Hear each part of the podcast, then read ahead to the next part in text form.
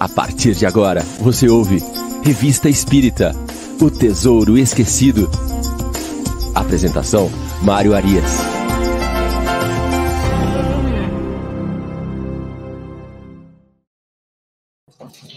Olá, amigo ouvinte da Rádio Idefran. Estamos de volta com o programa Revista Espírita O Tesouro Esquecido. Hoje é sábado, dia 26 de junho de 2021.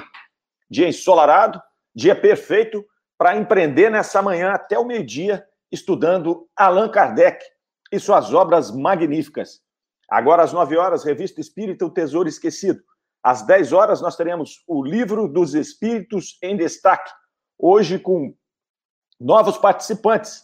Teremos lá a presença do nosso companheiro Caio Rocha, e também do doutor Berto Ferrante. Não percam, esse programa vai estar fantástico hoje. E na sequência, às 11, chega o Chico Cruz com o Evangelho no Ar.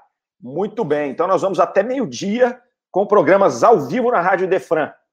Não perca. Se você tiver que sair de carro, baixa o aplicativo, vai ouvindo no caminho, porque hoje tem muita informação ao longo da manhã. Nós agradecemos aqui na técnica ao nosso querido garoto prodígio João Henrique, que está proporcionando que a gente fique no ar aí com esses programas. E nosso programa de hoje é o programa de número 66. O pessoal já vem chegando aí, nós estamos ali com a dona Irene Pimenta, está sempre conosco, com Gabriela Bampi, a Darlene Cares também está mandando um bom dia, Miriam Farias, lá de Balneário Rincão, e a Gisele Nascimento, que há pouco me falava do seu Fusca, que ela não teve que vender o seu Fusca e adora sair com ele. Né? Me falava isso porque eu comprei de novo um Opala e agora eu estou zanzando por aí de Opala. Então, se vocês me verem de Opala, façam um tchauzinho, que a gente adora esses carros velhos aí, tanto eu como a Gisele, não é? Ah, tá pedindo para aumentar o som. Será que você consegue aí, João Henrique? Porque daqui eu não tenho o que fazer. Mas vamos que vamos. A Renata chegou também, mandando um bom dia abençoado. A Sona Maria e a Leandro Betarello, filho ali. Muito bem, gente. Vamos chegando, vamos chegando, vamos nos, nos acomodando a Elô Ribeiro, também chegou com a gente. Então, programa de número 66.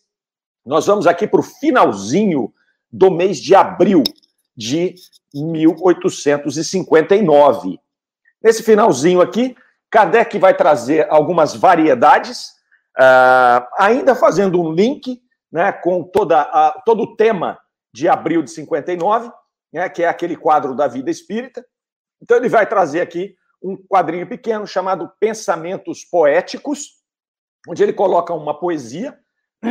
Nós não vamos ler a poesia toda aqui, né? até porque as observações de Kardec ali no final é, são o que nos interessa, que é a título de estudo. É, então a poesia termina assim: ó, a vida é uma passagem, conhece-lhes o percurso, agindo com coragem, farás feliz seu curso. Esse é, é o finalzinho da poesia, uma poesia bacana. E aí Kardec faz uma observação aqui, é, que essa médium que escreveu esta poesia, ela desconhece as elementares regras de poesia. E também que ela nunca havia feito nenhum tipo de verso. Então demonstra aqui uma mediunidade, uma variedade de mediunidade, que é essa capacidade de escrever poesia sem conhecer as regras de poesia. Né? Não é fácil. Não é fácil. É, tente a gente aí sentar a hora que acabar os programas da Rádio Defran, você senta e fala: agora eu vou escrever uma poesia. Né? Uma poesia simples. E tenta escrever para você ver. Não é fácil. Tem um monte de regras por trás disso, né? tem a criatividade.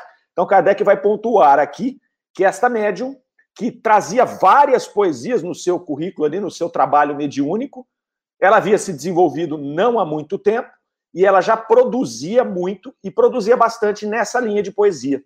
E ele fala de uma curiosidade aqui também, de que ela é, é, evocou uma pessoa viva, o espírito de uma pessoa viva, que ficava a 200 léguas dela e que essa pessoa também ditou algumas poesias, poesias bem interessantes, segundo Kardec. E o interessante é que nem ela e nem a pessoa encarnada lá a 200 léguas conhecem poesia. Então é outro fato interessante que ele vai encadeando as histórias aqui, a gente vai ver a próxima, né, que ele vai colocar na revista, ele vai mostrar que essa pessoa que estava lá 200 léguas, ela não conhece, como encarnada, ela não conhece poesia. Mas, quando ela desprende o seu espírito para dar uma comunicação lá com essa médium, ela tem o conhecimento da poesia. E aí esse conhecimento ele pode ter sido adquirido em alguma outra existência, é um conhecimento do espírito, ou ela pode entrar em contato com alguém que dita essas poesias para ela. Então, isso demonstra aqui a diversidade da doutrina espírita. É muito bacana, muito interessante né, a gente ver esses, essas coisas sendo colocadas aqui na revista espírita. Próximo artigo, Kardec vai falar de sonâmbulos assalariados. Muito interessante também, porque ele recebe uma carta de um, de um seguidor ali da revista espírita, de um leitor da revista espírita, que questiona a respeito desses sonâmbulos assalariados. É, ele vai fazer um comentário na carta dizendo o seguinte: olha, nas edições passadas, é, a revista espírita apresentou a situação dos médiums mercenários. Então, Kardec começou lá com um artigo que nós vimos aqui no programa que chamava O Escolho dos Médiuns, os problemas né, da mediunidade, que a mediunidade apresenta. Um desses problemas é o interesse. Então, quando o médium tem interesse pessoal de qualquer forma, né, e o interesse financeiro é um desses interesses, ele tem grandes problemas na sua mediunidade. Pois bem, é, depois ele coloca outro falando de médiums mercenários ou médios interesseiros. Então aí ele descola dos escolhos lá só essa parte do interesse e faz um outro artigo que também comentamos aqui, falando desses médiums que usam a mediunidade com algum interesse material, né? Seja um interesse de se promover, seja um interesse de ganhar dinheiro. E aí esta é a pergunta que é feita aqui nessa carta. E ele vai dizer dos sonâmbulos. Então vamos começar entendendo o que é um sonâmbulo. Por que, que essa pessoa aqui está colocando né, o sonâmbulo e comparando, né? Falando, ó, o sonâmbulo que ganha dinheiro, o sonâmbulo assalariado é igual ao médio. Então tem aqueles problemas que você colocou lá atrás. E o sonâmbulo, na verdade, ele está se referindo aqui ao sonâmbulo magnético, ao sonambulismo magnético, né? Que é uma prática comum do mesmerismo, né? Da, daquele magnetismo é, trabalhado por Mesmer e por outros tantos ali naquele momento. Lembrando novamente que Kardec foi praticante do magnetismo antes de adentrar a doutrina espírita ele atuou e estudou magnetismo por 30 anos. E aí o que, que acontece com o sonambulismo lá no magnetismo? O magnetizador magnetiza, aplica é, fluidos magnéticos na, nesta pessoa, ela entra em transe sonambúlico e ela desprende o espírito do corpo físico e acessa as informações que ela tem no, no campo espiritual, mas que ela não tem acesso enquanto encarnada. Então é como se ela caísse em letargia, né? E tem um despreendimento, Kardec vai dizer aqui, maior do que o do sono, porque ela tem acesso a essas coisas, né? Em alguns momentos, nesse transe sonambúlico, é, esse sonâmbulo entra em contato com outros espíritos também, aí invadindo um pouco o campo da mediunidade. Mas, via de regra, é um desprendimento do seu corpo físico, com acesso a essas informações mais amplas que ele tem no, do, no seu espírito, e um conhecimento maior das coisas, uma visão maior, uma visão mais ampliada. Então, Kardec começa aqui fazendo essa diferenciação ali, né? Que o, o sonambulismo, na verdade, pode até ser tido como uma variedade de médium, mas tem uma diferença capital.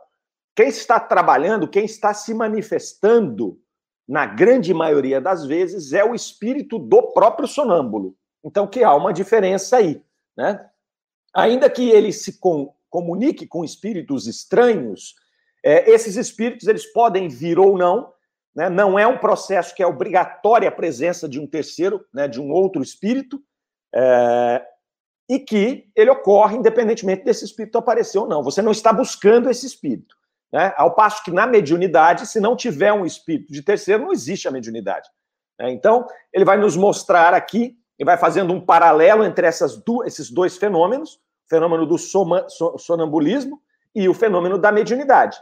E mostrando que, enquanto que na mediunidade eu estou usando, eu estou sendo intérprete, eu estou sendo é, um mecanismo ali usado por um espírito, por um terceiro, e, portanto, as informações que eu estou acessando, o trabalho quem está fazendo é o espírito, né? então isso me foi dado gratuitamente. No caso do sonâmbulo, ele desprende o seu espírito e ele faz a comunicação com o seu espírito. Eventualmente encontra um espírito e faz o uso desse espírito para alguma receita, alguma outra coisa. Mas se esse espírito não vier, não tem problema, o processo ocorre do mesmo jeito.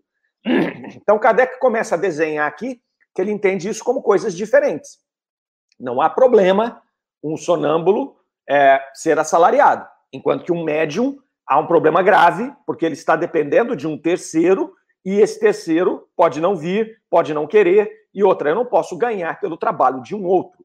O que eu recebi de graça, eu tenho que dar de graça. Essa, esse é o fundo desse processo. Um outro ponto que ele coloca aqui para nossa reflexão é que o sonâmbulo ele se desenvolve através da prática. Então, o sonâmbulo começa a trabalhar naquele processo de ser magnetizado, de desprender do seu corpo físico e de fazer a comunicação. E quanto mais ele faz esse processo, mais ele se desenvolve como sonâmbulo. Também aponta que é um custo, há um custo nesse processo de desgaste do sonâmbulo. Então ele vai colocar o seguinte: olha, se é um trabalho que ele tem que praticar, se é um trabalho que ele está doando de si o seu esforço, doando o seu a, a, a todo, toda a sua energia, né?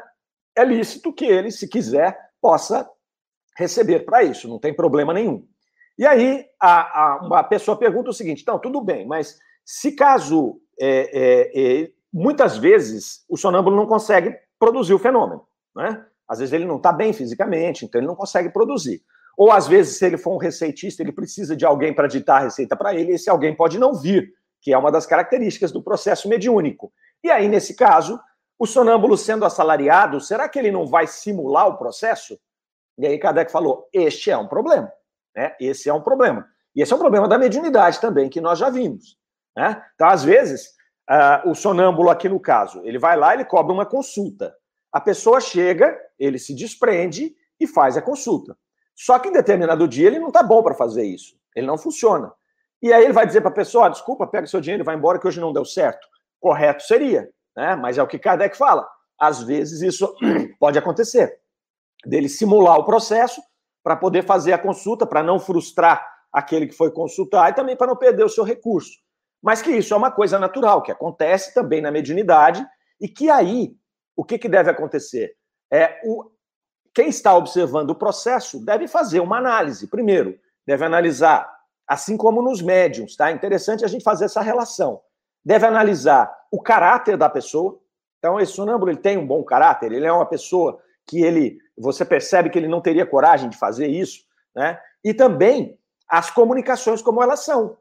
Porque uma coisa é ele fazer o processo, o fenômeno acontecer, outra coisa é ele simular. Você vai encontrar, ele coloca aqui que um, um observador experimentado, ele vai encontrar problemas nessa, nesse, nesse fenômeno. Mas que isso é uma coisa inevitável. E ele fecha o artigo dizendo que não é que ele está recomendando um ou outro, ele está dizendo que tanto faz. No caso do fenômeno, ele já viu é, fenômenos muito bem elaborados, muito bem trabalhados, com resultados muito bons, tanto de, tanto de sonâmbulos é, que recebiam alguma coisa, como daqueles que praticam o trabalho gratuitamente. Então ficam aqui essas observações de Kardec, essas recomendações né, acerca é, das diferenças entre a mediunidade e o sonambulismo. Sonambulismo hoje é pouquíssimo utilizado. Né? O, o, o magnetismo ele, ele, ele era muito é, utilizado na época de Kardec, depois ele foi perdendo força, ele nunca foi é, aceito como uma ciência, ele sempre foi, ele sempre foi chamado de uma pseudociência. Uh, depois o espiritismo começou a ganhar força, o magnetismo começou a perder força. O espiritismo migra para o Brasil, consegue se manter aqui e agora é devolvido para o mundo. O magnetismo está um pouco atrás com relação a isso. Nós temos aqui ainda grandes estudiosos do magnetismo, e nós temos, por exemplo, o Jacomelo. Jacomelo é uma pessoa que atua né, é, é, é, dentro desse conceito do magnetismo, né, do magnetismo animal, é, mesmeriano ali, e ele tem feito trabalhos muito interessantes, e a gente até tinha marcado uma, uma, uma um curso com ele para aplicar no Hospital Allan Kardec, em Franca, mas depois veio a pandemia, não foi possível ainda, a gente quer retomar. Mas o Jacomelo é um grande estudioso, desta doutrina, que é o magnetismo, que é uma doutrina prima do espiritismo. Né? Kardec vai dizer que elas são doutrinas irmãs, que elas caminham juntas. Então é isso aí, mas hoje ela está um pouquinho atrás e dá essas diferenças aí de entendimento do sonambulismo deles com o mediunismo, no caso da doutrina espírita. Muito bem. Vamos ver o que, que a turma está falando aqui. Ó. Chegando lá, Gabriela também está com a gente, a Tati Oliveira, Sheila Rejane, lá de Poços de Caldas, a Zilda Soares, do Luz e Amor, Isabel Segovia Marques, dentro da doutrina espírita, nada me surpreende. Muito bem, desde que a gente estude, né, Isabel? Desde que a gente compreenda, a gente não vai ser surpreendido por essas coisas. Marisa Arruda está com a gente também. A Gabriela, fala novamente o nome desse senhor, Mário. Ela deve estar se referindo ao Jacó Melo. Jacó tem um bezinho no final, Jacó Melo, grande estudioso de magnetismo, tem muita coisa. A Elô está perguntando se o curso que eu citei é aberto para qualquer pessoa. Ele será aberto sim, quando a gente conseguir trazer o Jacó. Nós queremos, Elô, montar um grupo de é, trabalho em magnetismo, lá no Hospital Allan Kardec, sob o comando lá do Chico Cruz, nosso querido amigo coordenador do Departamento de Assistência Espiritual, que vai tratar especificamente de depressão através do magnetismo, entre outras coisas, porque o Jacomelo tem um trabalho muito forte com depressão, né, com tratamento de depressão através do magnetismo. Muito legal, Jacó tem muita coisa na internet, viu? É, e a gente vai divulgar, sim. A Gabriela está pedindo para divulgar. Vamos divulgar sim. É, talvez aqui no, no, no, plano da internet hoje a gente faça algumas transmissões, enfim. Mas vai ser um prazer. A Gabriela está dizendo que vem nos visitar aqui. Vai ser um prazer. E você vai conhecer os estúdios da Rádio Idefran. Até lá, com certeza, estaremos de volta ao estúdio. Bom, vamos agora voltar aqui para o nosso livro, né? Nosso livro dos, do, do para a Revista Espírita, porque senão a gente não anda. Uh, próximo tema são aforismos espíritas e pensamentos soltos. Esses aforismos é, são máximas, são pequenos trechos sintéticos que Kardec trazia de algum ponto doutrinário ah, para poder chamar atenção e provocar reflexão dos leitores. É, essa sessão, chamada Aforismos e Pensamentos Soltos, ela só teve em 59. Então, Kardec fazia alguns experimentos na revista espírita. Esse é um experimento. Ele começou com esses aforismos aí. Ah, eu, eu fiquei triste quando ele parou, sabe? Porque eu acho muito legal. Porque ele sintetiza numa frase um conceito doutrinário e ele bota a gente para pensar.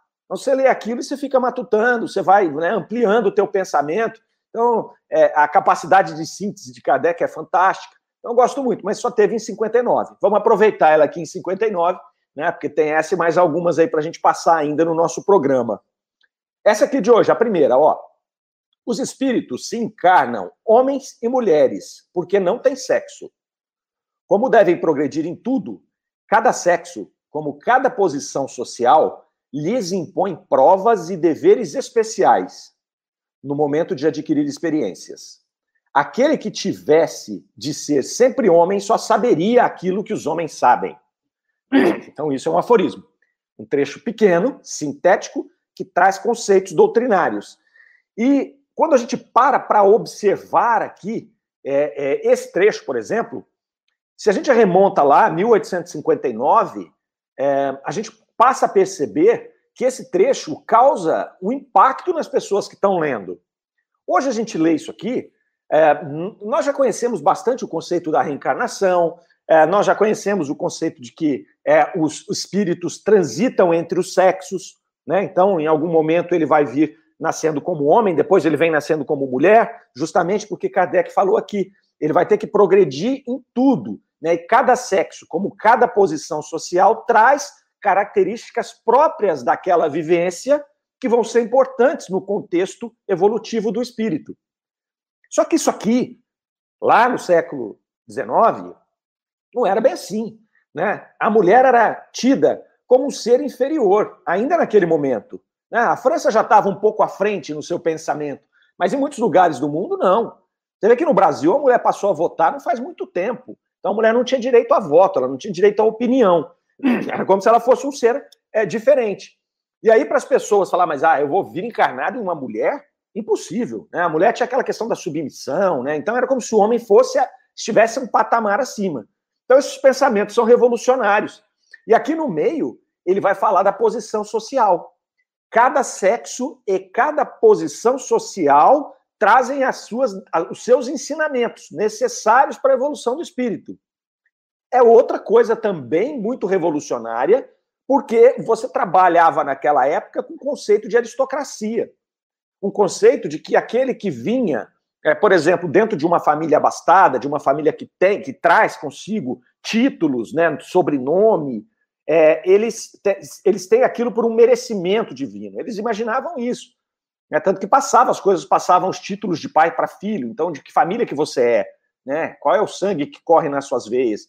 Então, existia esse pensamento aristocrático, que é um pensamento que lá na Revolução Francesa eles já explodiram isso, estava no processo de, de, de, de eliminação desse pensamento, e aqui Kardec antecipa e diz: olha, cada posição social é importante. O que, que ele quer dizer aqui? Se hoje você é um lorde, se hoje você é um príncipe, amanhã você pode vir a ser um escravo.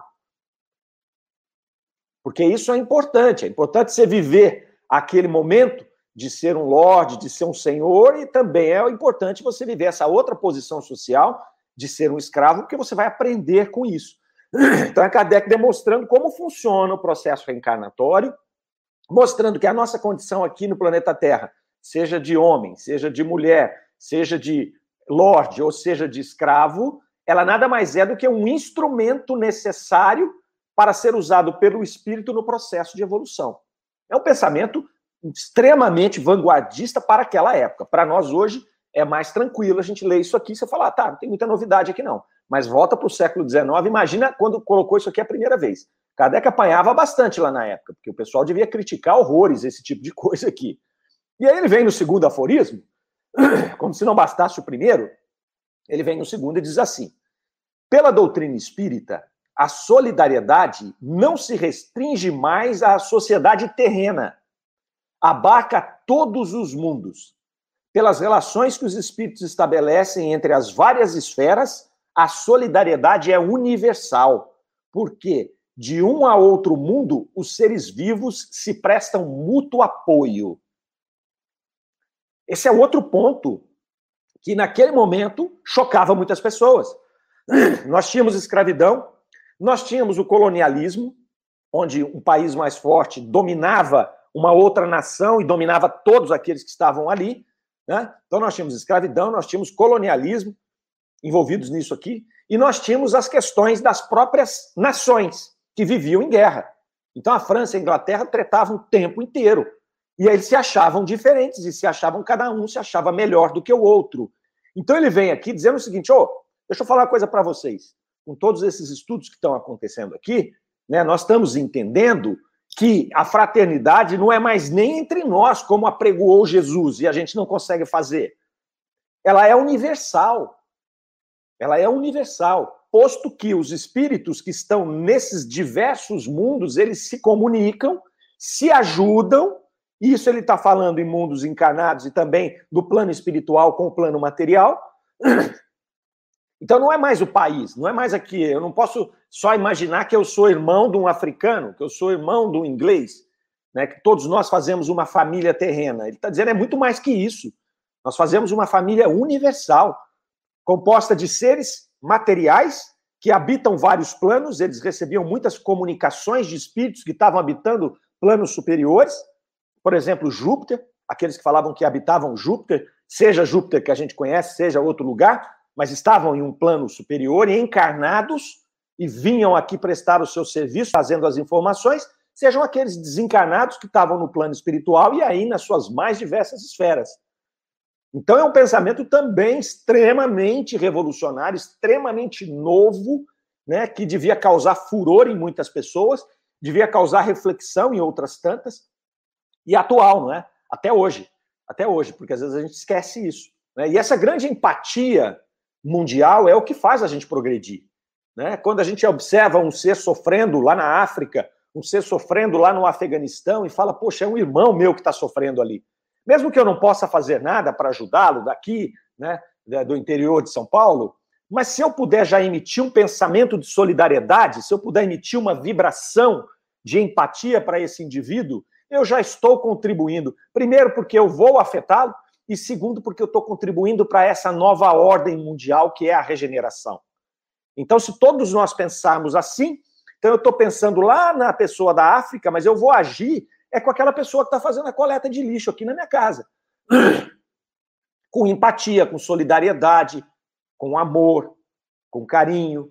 Entende? Então você vai pensar no, no, lá no macro e agir no micro. E aí a gente vai mudando. Eu mudo, você muda, o outro muda, aí o meu bairro muda, a minha cidade muda, né? a violência decresce, o planeta evolui, é, aí vem a regeneração se instalando vagarosamente a partir de nós. A regeneração não vai vir de um governo, né? não vai vir de um sistema econômico, político, governamental. É, seria uma ingenuidade a gente imaginar isso. A regeneração do planeta Terra, ela já está sendo construída e ela vai acelerar a partir do momento em que nós, seres humanos, espíritos encarnados, nos regenerarmos. Porque a partir do momento que eu me regenero, você se regenera, todo mundo que está na fila aqui se regenera, e aí a gente não vai aceitar mais uma política que não seja regenerada, um sistema de governo que não seja mais distributivo, mais caridoso, que olhe para as pessoas como deveria olhar e não mais para aqueles que estão ocupando os seus espaços ali. Percebe como isso é profundo? É de dentro para fora. E é assim que a gente vai fazendo. Já evoluímos muito. Temos muito a evoluir. Vamos ver o que a turma está falando aqui. Ó. Vamos lá, vamos lá.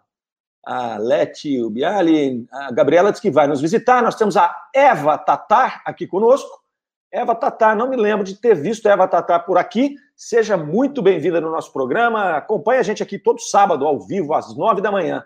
A Leti Biali está aqui conosco. A Leti, semana passada, estava aqui também, mas eu pulei o nome dela, hein? Você me desculpa, Leti. Eu acho que é, foi, foi, criminoso eu pular o seu nome, porque você está sempre com a gente aqui e você é a primeira ouvinte da Rádio Defran. Primeiro programa que nós abrimos aqui, quem estava lá? A Lete Aparecido Bialho. Obrigado, viu, querido, pela, pela, pela presença aqui conosco.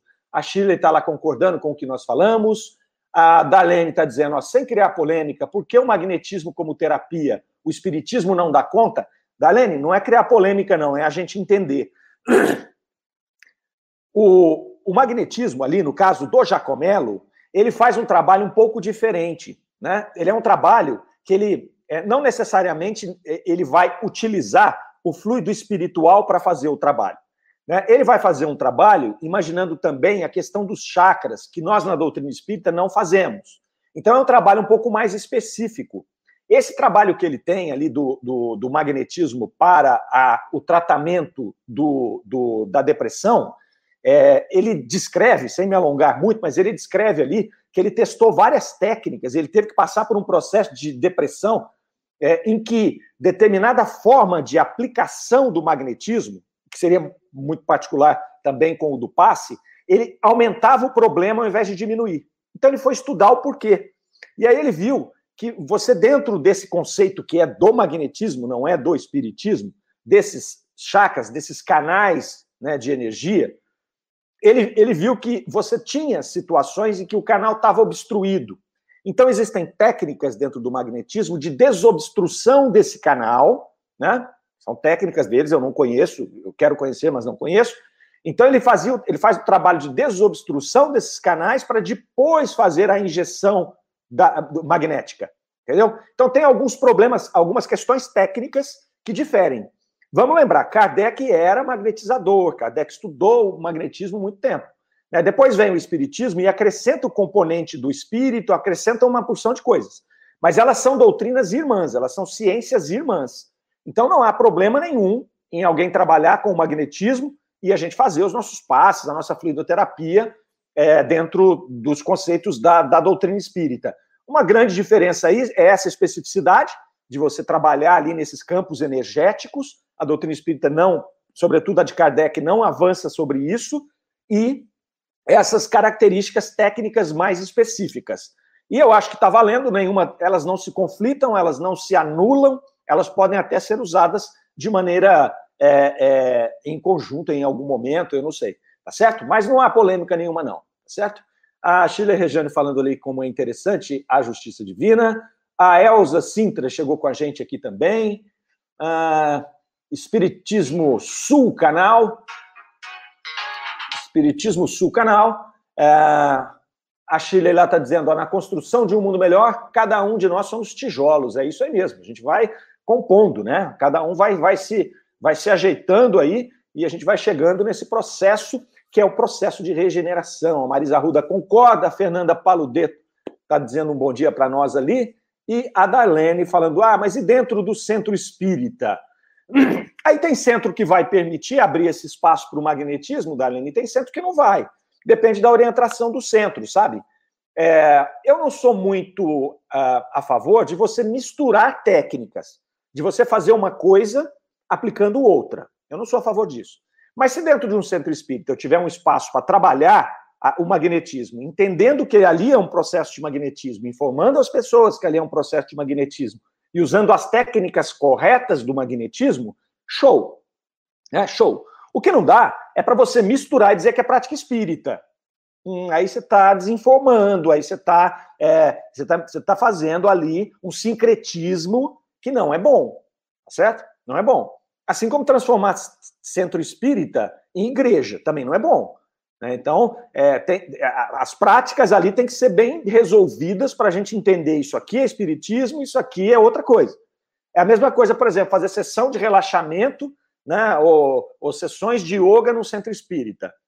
É lícito ou não é lícito? Olha, se você usar o espaço e dizer, ó, aqui agora nós estamos tendo uma aula de yoga, porque é muito bom para relaxar, né, para você poder né, é, é preparar o teu corpo físico para as suas atividades e tudo mais, ok. Se você falar, não, isso aqui é uma prática espírita, você misturou tudo, tá certo? Então tem que tomar esse cuidado, cada casa tem uma direção, uma orientação, né? O que não pode é misturar.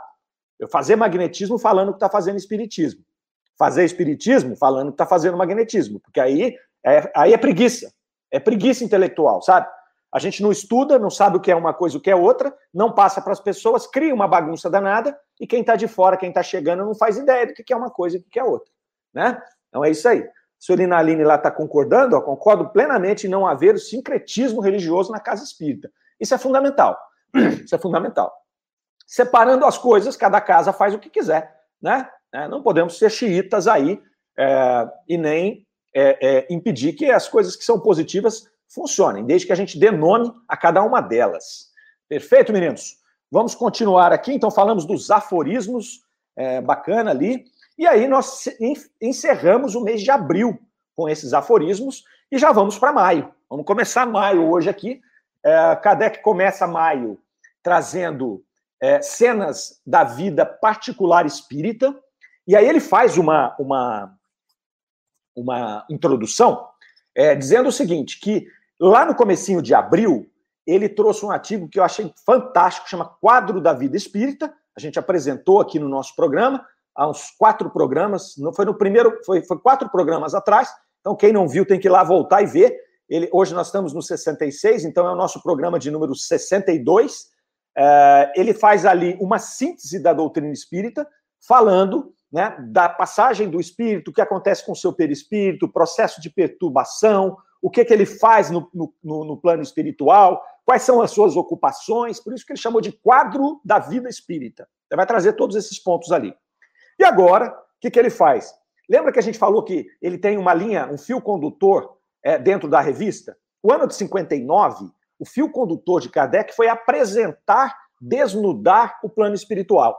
E aqui agora ele vai conectar esse artigo, que é o primeiro de maio de 59, com o primeiro de abril de 59. Só que olha que legal. Ele fez todo aquele quadro da vida espírita e agora ele vai mostrar os espíritos em ação. Então ele vai falar assim: ó, lembra que a gente falou da ocupação? Lembra que a gente falou da perturbação? Lembra que a gente falou do sofrimento moral? Então, agora eu vou pegar aqui e vou dar exemplo para vocês.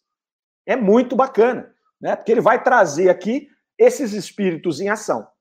E o primeiro espírito que eles vão fazer aqui, ele vai trazer várias comunicações desse espírito. Ele vai falar que o nosso herói, né, ou seja, o protagonista desse processo que ele vai mostrar aqui, não é um espírito superior. Muito pelo contrário, é um espírito ainda bem abaixo na escala espírita. É um espírito desses que estão presos aqui ao planeta Terra ainda, né, é, meio perdidos, muito materializados. E aí ele vai contar o, como foi o relacionamento dele com esse espírito, né? como é que aconteceu isso, e aí ele começa a explorar todos aqueles itens do quadro da vida espírita com esse espírito. Então ele começa com uma comunicação, esse espírito se apresenta para um médium que estava trabalhando lá com outro médium numa, numa psicografia, e ele invade a psicografia, esse espírito, e aí eles vão tecer ali um, um, um diálogo, que é esse que a gente vai avaliar hoje, e depois, na semana que vem, entra Kardec entrevistando esse espírito e explorando ainda mais esse processo, essa ação. Então, você disse isso, então por quê? Então, Kardec vai ali fazer uma entrevista com esse espírito, ao longo de várias comunicações que ele vai colocar aqui, que ele chamou de cenas da vida particular espírita. Olha que magnífico que é, né? Magnífico. Kardec, Kardec foi sensacional na compilação da doutrina espírita. Ele trazia, ele formulava a, o, o pensamento, ele formulava a doutrina, ele criava toda a teoria e ele acoplava a prática nessa teoria. E ele fazia questão de dizer: não fomos nós que criamos a teoria, foram os espíritos que, que trouxeram é, esses conhecimentos. E que foram esses conhecimentos, eles foram é, confirmados através da observação dos fatos e do diálogo com esses espíritos. E o diálogo não foi com um espírito ou dois, foi com centenas de espíritos, se não milhares de espíritos, que ele ia confirmando: ó, esse espírito aqui, deixa eu ver como é que ele está, o que, que ele está fazendo na reticidade, como é que foi o passamento dele, né? Quais são as suas preocupações, o que ele está sofrendo. Então, Kardec ia fazendo esse processo de conversar com todos para poder fechar com a teoria, né? fechar com a teoria que havia sido trazida e que havia sido compilada. Muito show de bola. Então, aqui ele vai falar, vai começar a fazer essas conversas aqui.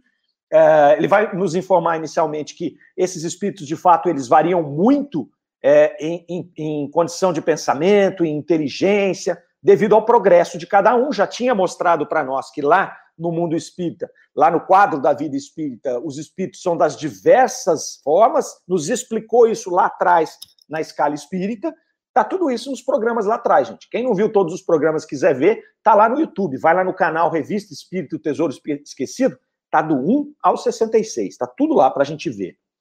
E aí ele começa ali a estudar esses costumes desses espíritos, né? E vai falar o seguinte aqui, ó. Além do mais, esses estudos dos costumes espíritas têm a particular, a particular circunstância de mostrar-nos o progresso dos espíritos na erraticidade e a maneira de concorrermos para a sua educação. Muito legal. Né? Então, ele vai ver aqui, através desse processo, que o espírito ele também evolui na erraticidade. Ele vai mostrar para nós como. E também que nós podemos ser instrumentos dessa evolução nós podemos ajudar o espírito que está na erraticidade a avançar no seu patamar evolutivo. Muito interessante, não é? Porque quando começa a doutrina espírita, você começa a pensar o seguinte: bom, os espíritos, primeiramente, você acha que eles são seres superiores, estão se comunicando com a gente, então só eles têm a nos ensinar. Quando você passa a perceber que, na verdade, os espíritos somos nós mesmos, você passa, bom, se eu posso ajudar ele encarnado, talvez eu possa ajudá-lo desencarnado. E é isso que ele está fazendo aqui agora. É isso que ele está trazendo para nós. Bom, aí começa. Começa a contar aqui como chegou esse espírito. Então, o médium, que era amigo deles, estava lá fazendo o trabalho. Esse médium havia se desenvolvido ali e, e era um bom médium. Estava fazendo um trabalho ali é, com, de psicografia, com um espírito é, evocado. E ele começou a conversar com o espírito, e daí a pouco começou a chegar algumas respostas que ele falou: opa, não é esse espírito. Não é a mesma pessoa que eu estou conversando. Né? É como se eu saísse aqui do programa e entrasse outra pessoa com um pensamento diverso do meu. Quem estiver só ouvindo pela Rádio Defran, tem gente do mundo inteiro ouvindo, vai dizer assim: opa, peraí, mas agora não é o Mário que está falando mais. Né? Mesmo que ele copie a minha voz, você vai falar: não, mas pensamento não é um pensamento igual aquele. E foi o que aconteceu aqui. E aí o médium pegou e começou a apertar o espírito. Mas quem é você? Né? É, em nome de Deus, eu te obrigo aqui a dizer quem é você. E começou a apertar ele ali, porque viu que não era mais o espírito que estava se comunicando anteriormente. E aí ele falou, falou, não, não, eu sou, na verdade, eu sou o Pierre Le Flamand né? Pedro Flamengo. Estou é, aqui e tal, não sei o quê. E aí o, o médium começa realmente a apertar esse espírito, porque ele não admitia que o espírito tivesse invadido, é, sem ser chamado, a comunicação dele. E aí ele falou: olha, é, eu, eu, conheço você, o espírito falou, eu te conheço, né? eu estou aqui porque eu quero conversar com você. Aí o médico, o médium falou: eu não conheço nenhum Pierre Le Flamand. Aí ele falou: não, eu fui seu amigo de escola, quando a gente era garoto. Você vai se lembrar de mim que um dia eu dei uma surra em você. Aí ele falou: Ah, isso aí acontecia na escola, a gente brigava. Aí ele falou: Não, mas eu dei uma surra assim, assim. Aí ele recordou e falou: Ah, o médium, né? O médium falou assim: Ah, lembro, mas eu devolvi a surra para você, né? Aí ele falou: É, de fato você devolveu, mas ó, não guardo mágoa, não. O espírito falou para ele: Eu não guardo mágoa, não. Você me bateu também, mas tá tudo certo e tal e coisa. E aí o médium fala para ele: Mas você era muito ruim. Você era uma, é uma, era uma pessoa ruim naquela época. E ele falou: É, eu era mesmo. Né? Só que, eu, na verdade, eu gostava de brigar, eu gostava de, de treta. Né? Eu não era tão mal assim, não, mas eu gostava de brigar com todo mundo. Só que eu brigava e depois que terminava a briga, eu já saía para lá e não me importava mais com aquilo. Então você vai percebendo um espírito bastante atrasado, né? É, belicoso, um espírito ainda voltado para instintos, né? Porque essa história de brigar, de você sair na mão com uma pessoa, demonstra que você é atrelado aos seus instintos. Né? Um espírito já com um processo evoluído maior, ele não vai resolver as coisas na força física, ele vai resolver as coisas na argumentação, no diálogo. Né? Esse espírito não, ele queria sair na mão com todo mundo. Aí o médium vai perguntar para ele, mas você morreu há quanto tempo? Ele fala, eu morri há 15 anos. E eu tinha 20 anos na época. Né? Então, ele já começa a dar aqui algumas informações sobre isso. E aí o, o, o começa a entrevistar, começa a conversar com ele, uma vez que ele já tinha ali se identificado, já tinha invadido mesmo a comunicação, o médium começa a conversar com ele ali, perguntando dessa história do falecimento, e vai perguntar da família dele. Você tinha algum familiar aqui? Ele falou: não, meus pais morreram há muito tempo e eu fui criado por um tio. Né? Fui criado por um tio, e esse tio mora na cidade de Cambrai. E aí o, o médium pergunta para ele: mas esse tio tem a, a, o seu nome? Não, não, meu tio não tem meu nome, não. Meu tio te chama João da Silva, né? Não fala o nome dele aqui, só W, não sei o quê.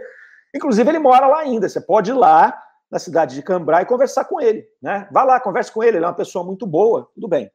E aí Kardec faz uma nota de que o médium, terminada a comunicação, passados uns dias, ele esteve na cidade de Cambrai e ele procurou essa pessoa que confirmou ter tido um sobrinho que morreu há 15 anos, que morreu é, com 20 anos, que era uma pessoa que era muito, muito, muito. É, com um caráter né, muito frágil, que realmente vivia brigando com todo mundo, havia sido convocado para o exército, mas morreu em uma confusão. Morreu em uma confusão. O Espírito tinha dito isso, que ele morreu a partir de um, de um arrobo né, da, da ju, sua juventude ali. Então, o fato foi confirmado. O Espírito se identificou ali, deu o nome do tio da outra cidade, o médico foi lá e ó, confirmou, não, é esse, é esse mesmo. Né? E aí, ele vai, o médium continua conversando com ele aqui, e vai perguntar: você veio por acaso? Como é que você chegou até aqui? Aí ele falou: olha, se você puder, pode achar que é acaso. Ele falou, mas não é. Né? Quem, trouxe, quem me trouxe aqui foi meu bom gênio. Então vamos, o detalhe: meu bom gênio me empurrou para falar com você. Olha só que legal. Quem que é o bom gênio dele? Provavelmente deve ser o anjo guardião, o espírito protetor que está acompanhando esse espírito que é reticente no mal, que é um espírito está totalmente perdido ali e ele diz que ele estava na casa de um vizinho olhando uns quadros. E eram quadros que ele vai revelar posteriormente que eram quadros de mulher nua. Ele ainda fala, não, não era aqueles quadros sacros, não, era aqueles outros. Depois ele vai conversando, eram esses quadros né, é, é, de mulheres nuas. O que demonstra isso? Demonstra a materialidade dele. Esse espírito ainda estava envolvido com as coisas terrenas, né? com as coisas de sexo, com as coisas de alimentação, com as coisas de. Né, com os prazeres, com as necessidades materiais. Então, ele falou que ele estava lá observando aquilo e o bom gênio dele, ele classificou como bom gênio, pegou ele, empurrou ele para a comunicação. Né? E ali diz que, a, pelo a informação do bom gênio, ambos lucraremos com essa conversa. Por que, que ambos lucraremos? Porque ele vem trazer informações importantes que estão sendo colocadas aqui, ele já, já havia um planejamento anterior. Né? É, aqui, de, aqui demonstra esse planejamento, não é por acaso, ele estava fazendo a comunicação ali, os espíritos conduziram esse indivíduo depois empurraram ele para se comunicar. Ele traria informações importantes para aquela doutrina que estava sendo codificada, né? Então, ele, os dois vão, vão participar de um processo ali. E ele também vai evoluir ao longo do processo. E é bacana porque mostra também uma hierarquia entre os espíritos, que a gente já viu isso em outras passagens, né? Que os espíritos têm uma autoridade moral uns sobre os outros, de acordo com o seu grau evolutivo. Né? Então, ele vai questionar ali sobre essa intromissão, por que ele chegou ali, e, e lá pela pergunta número 15, o, o, espírito continua brincando com ele, né? E o médium falou: olha, meu, chega de brincadeira, eu não estou aqui a fim de perder tempo, né? E vamos, vamos conversar sério e tudo. Você acha que você pode entrar em qualquer lugar? E aí o espírito fala: olha, há reuniões em que nós não somos bem recebidos, há reuniões em que a gente não pode participar.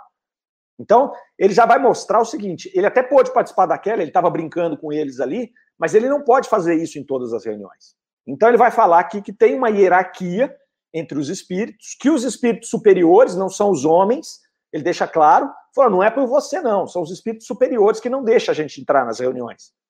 Então, quando uma reunião é séria, quando uma reunião tem um propósito, quando as pessoas estão lá com esse propósito, essa seriedade, a espiritualidade que está em volta faz como que uma blindagem, não deixando esses espíritos brincalhões se aproximarem, né? Para que haja um controle ali. Ele vai dizer isso aqui. É, o médium vai perguntar para ele se ele conseguia ver, e ele vai dizer: Olha, eu era míope quando. O espírito diz: Eu era míope quando eu estava encarnado. E hoje eu enxergo muito mais, uma vez que eu não enxergo mais pelos olhos. Ele vai trazendo ali essas, essas, essas informações. O médium pergunta para ele: Como é que você passa o tempo aí? Ele fica: ah, Eu ando de um lado para o outro, eu fico invadindo ali essas reuniões frívolas, eu vou ao teatro, mas eu não estou preocupado com a peça, estou preocupado com o que as pessoas estão falando, com as fofocas, né, com os pensamentos ruins, com as tramas. É isso que ele se interessava. Era um espírito vagabundo. Era um espírito que ele não tinha. Né, ele, ele, ele vem falar aqui: olha, eu esperava passar o tempo. Eu ficava passando o tempo. Mas aí ele vai conversando e é como que uma sessão de psicanálise. Daqui a pouco ele começa a ver que aquilo estava incomodando ele. Aí ele fala: olha, eu estava passando o tempo, mas isso é muito é ruim, é um sofrimento, porque o tempo não passa, eu fico aqui ah, pulando de galho em galho e a coisa não funciona. Então ele demonstra o sofrimento moral que Kardec vai colocar aqui. É, olha, ele está demonstrando que ele está sofrendo moralmente com essa condição errante, né? sem esse processo de ter